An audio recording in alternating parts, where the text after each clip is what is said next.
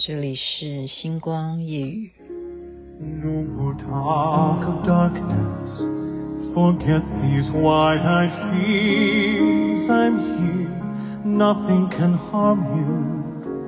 My words will warm and calm you. Let me be your freedom. Let daylight dry your tears. I'm here with you beside you. To guard you and to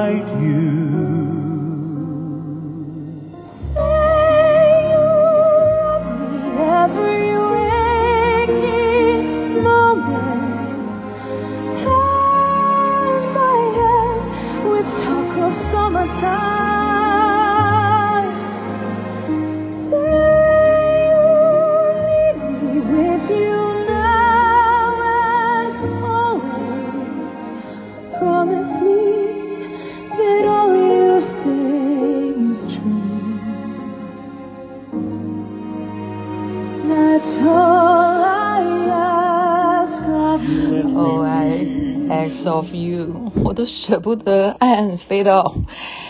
这是歌剧《魅影》里头我非常喜欢的一首情歌啊，但是我觉得它也是有正面的鼓励向上的，就是我们跟黑暗说再见。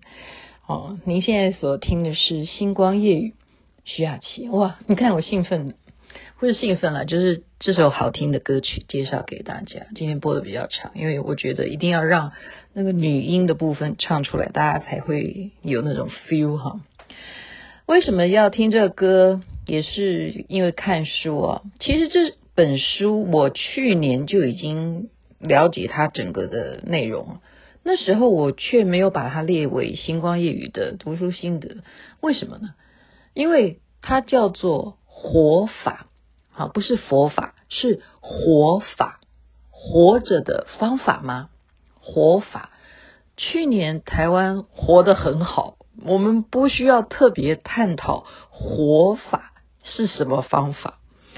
可是现在不一样，哈，现在我们的处境呢，我们可能还在居家，好好的让自己在家里守着。让这个疫情能够趋缓，什么时候三级能够变成二点五级？什么时候变成二级？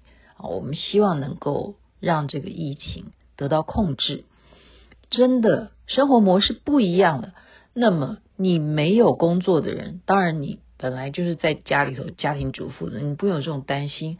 可是工作的人，他也要活下去，所以这个活法。他不是在教我们怎么去活下去啊，其实他是在教做事业的人，就是你真正有工作的人要怎么个活法。好，这是日本非常有名的事业家、企业家，就是日航啊。我们知道日本航空公司的后来就是他怎么样让日航转亏为盈的一个非常有名的商人啊。他其实也变成后来伟大的作家了，就是稻盛和夫所写的这本书，也被全世界各国去翻译，因为他就是实际的实体，怎么怎么样让日航能够转亏为盈，这样子的企业家写的书，你能不看吗？所以活法，他现在让我真正的要正视这本书，所以今天介绍给大家，就简单一点的讲说，最让人家印象深刻的就是。啊，稻盛和夫呢？他曾经特别去参考，要去听另外一位有名的企业家，就是松下电器有名的成功的商人，叫松下幸之，他的演讲。那么他的演讲有一个部分呢，他讲到的是说啊，风调雨顺的时候，我们要懂得水库式的管理。就是风调雨顺的时候，你要懂得去赶快盖水库。这时候既没有台风啊，也没有旱灾的时候，你要赶快去盖水库。这就是水库式的管理啊。松下幸之助他所提倡的叫做水库式的管理。也就是说，企业家你在你经营很顺利的时候，你就要开始去设想到有一天，万一世界上面经济不景气的时候，你要怎么办？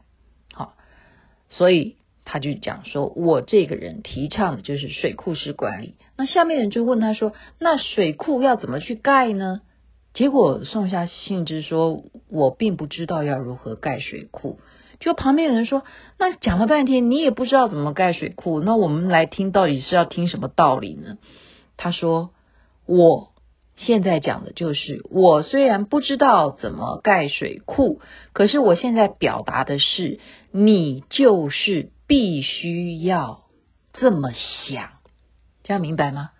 你必须要有这个概念，就是要有水库式的管理啊。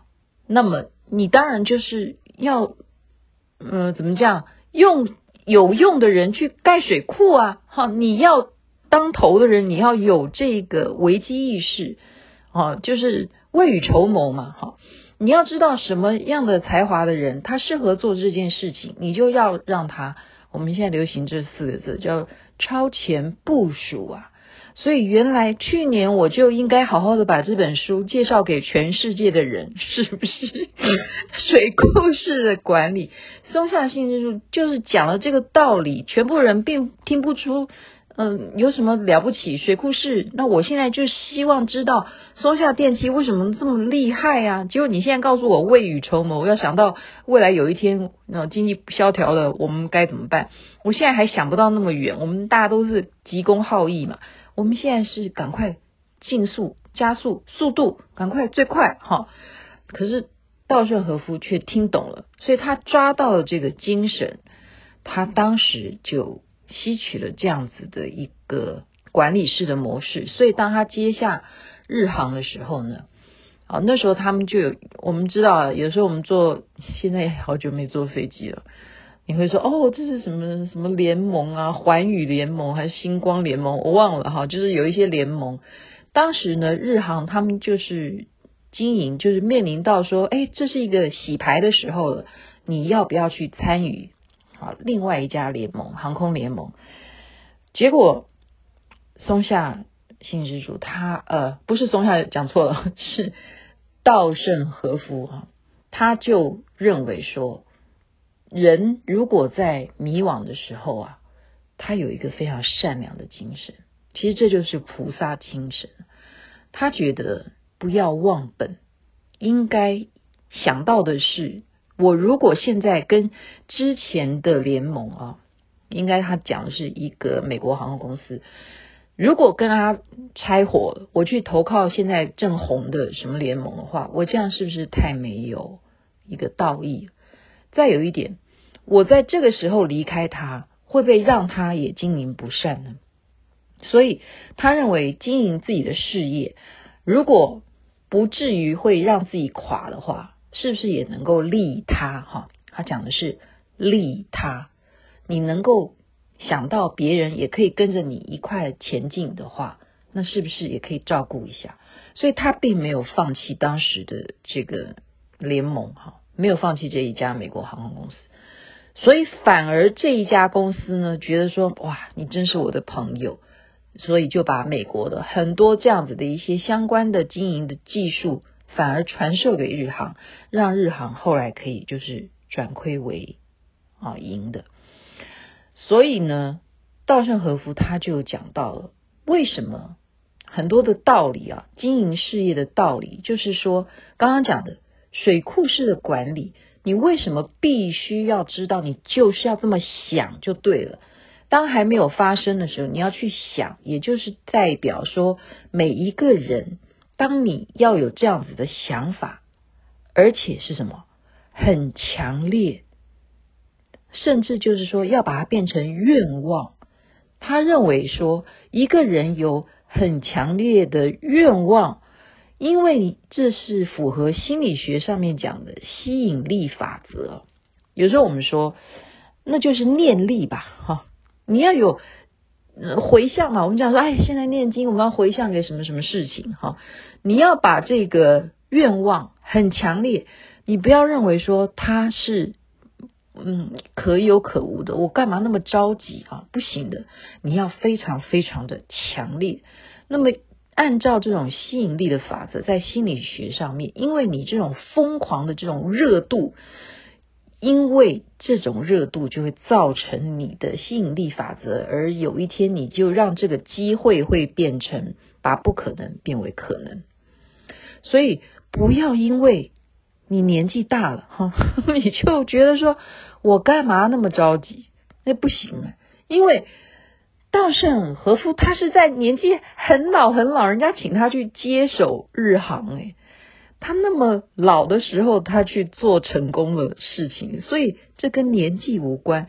他那么老，还有那么强烈的愿望，要让日航能够重新再起来，哈，东山再起，所以他成功了。好，所以他把他的经验法则，就是说到说，你不要小看啊，有一些人他做一件事情，你交代他啊，这是一种。他，你讲一句，他才做一动的。有些人是你不讲他，他也会自动去做，而且他会从头做到尾，连最后整个事情都做到漂漂亮亮。你以为这个人是太鸡婆还是太细心？他告诉你他的观察，这种人其实是什么？是他不但有强烈的愿望。而且他会事先把所有的事情都不断的去模拟，模拟呀、也就是他要自己去演练，把这件事情，因为他都把状况模拟之后，所以才会这么细心啊，因为他所有的环节他都自己试过一遍，啊，所以这样子的人成功的几率就非常非常的大。然后他说：“你看啊，很多的人，你说啊，这个人怎么年纪那么大了？”嗯，比方说现在很红的，我们说好红海啊，或者什么台积电啊，哦，年纪大那么大了，为什么他们都每天都还这么忙啊？他们怎么不去逍遥呢？他们怎么那么热心？呃，我们现在有没有疫苗可以买？为什么这些人他们不好好的去享受？像我们可以好好的去看连续剧啊，我们好好的去打球啊，我们好好去开游艇，不就好了吗？不是的，他说。你不要以为这些人很忙、很有钱，他们就喜欢了，他们就不需要再每天早起了。事实上，是因为什么？他们会继续的努力，看起来很忙碌，不是看起来，是因为他们在这样子的工作里头找到了快乐。所以，一个人的成功还在于你有没有把你的工作当做是一个很快乐的事情。因为他是在享受啊，他把这一个事业当做他一个精神上最大的一种啊乐趣，所以呢，我们要如何去把你的工作变成你快乐的事情？那这个稻盛和夫之作者他说，可能有一些人，大部分刚开始都觉得说，我是为了工作而工作，我根本不是很喜欢我的工作。他建议。你要先努力，因为一定你这样子努力下去，就像刚刚讲的，强烈的愿望加上善于模拟，你会慢慢的找出什么样的工作的情况会让你慢慢的食到乐趣，哈，尝到滋味，那你也可以从中再去慢慢的去发展啊，好，你就会认为看清楚，说我适合什么，我可以。找到怎么样的满足？好，所以今天呃讲的这些东西，他还讲到说呃反省啦，哈，就是说我们有时候要慢慢懂得呃知足常乐啦，哈，而且你要相信因果，因为他也是学佛的人啊。最主要的是说，他认为啊，我们即使没有达到成功的境界，可是我们的人生最后毕竟也学到了磨练。我觉得这个活法啊，这本书就是这个精髓。好，我们刚刚讲说，我们现在的状况不晓得超前部署嘛？我们现在就尝到滋味了哈。我们看到了别的国家，他们目前正在要干什么？我们台湾正在要干什么？这就是一种警觉性。好，我其实是蛮意外的。我翻了这几天台湾的媒体内容。没有人知道吗？就是说没有大幅报道，诶，竟然大家都不关心。美国总统已经跟俄罗斯的普丁都已经见面了，而且都发表他们各自共同的一些呃论述了。这世界上全都在看的新闻，台湾没有人关心啊，这是为什么？因为我们我们不要讲那么难听了，我们现在只关心我们能不能够活法，活着就是最大的幸福。我们没有办法管到美国拜登，他已经促成了欧洲重新的认识美国。我们没有办法认识普丁，他现在俄罗斯有没有跟美国更好了？是不是经济制裁的问题结束了？别国的事情管不了，活法，活法，活法。他说活着就是最大的幸福不是吗？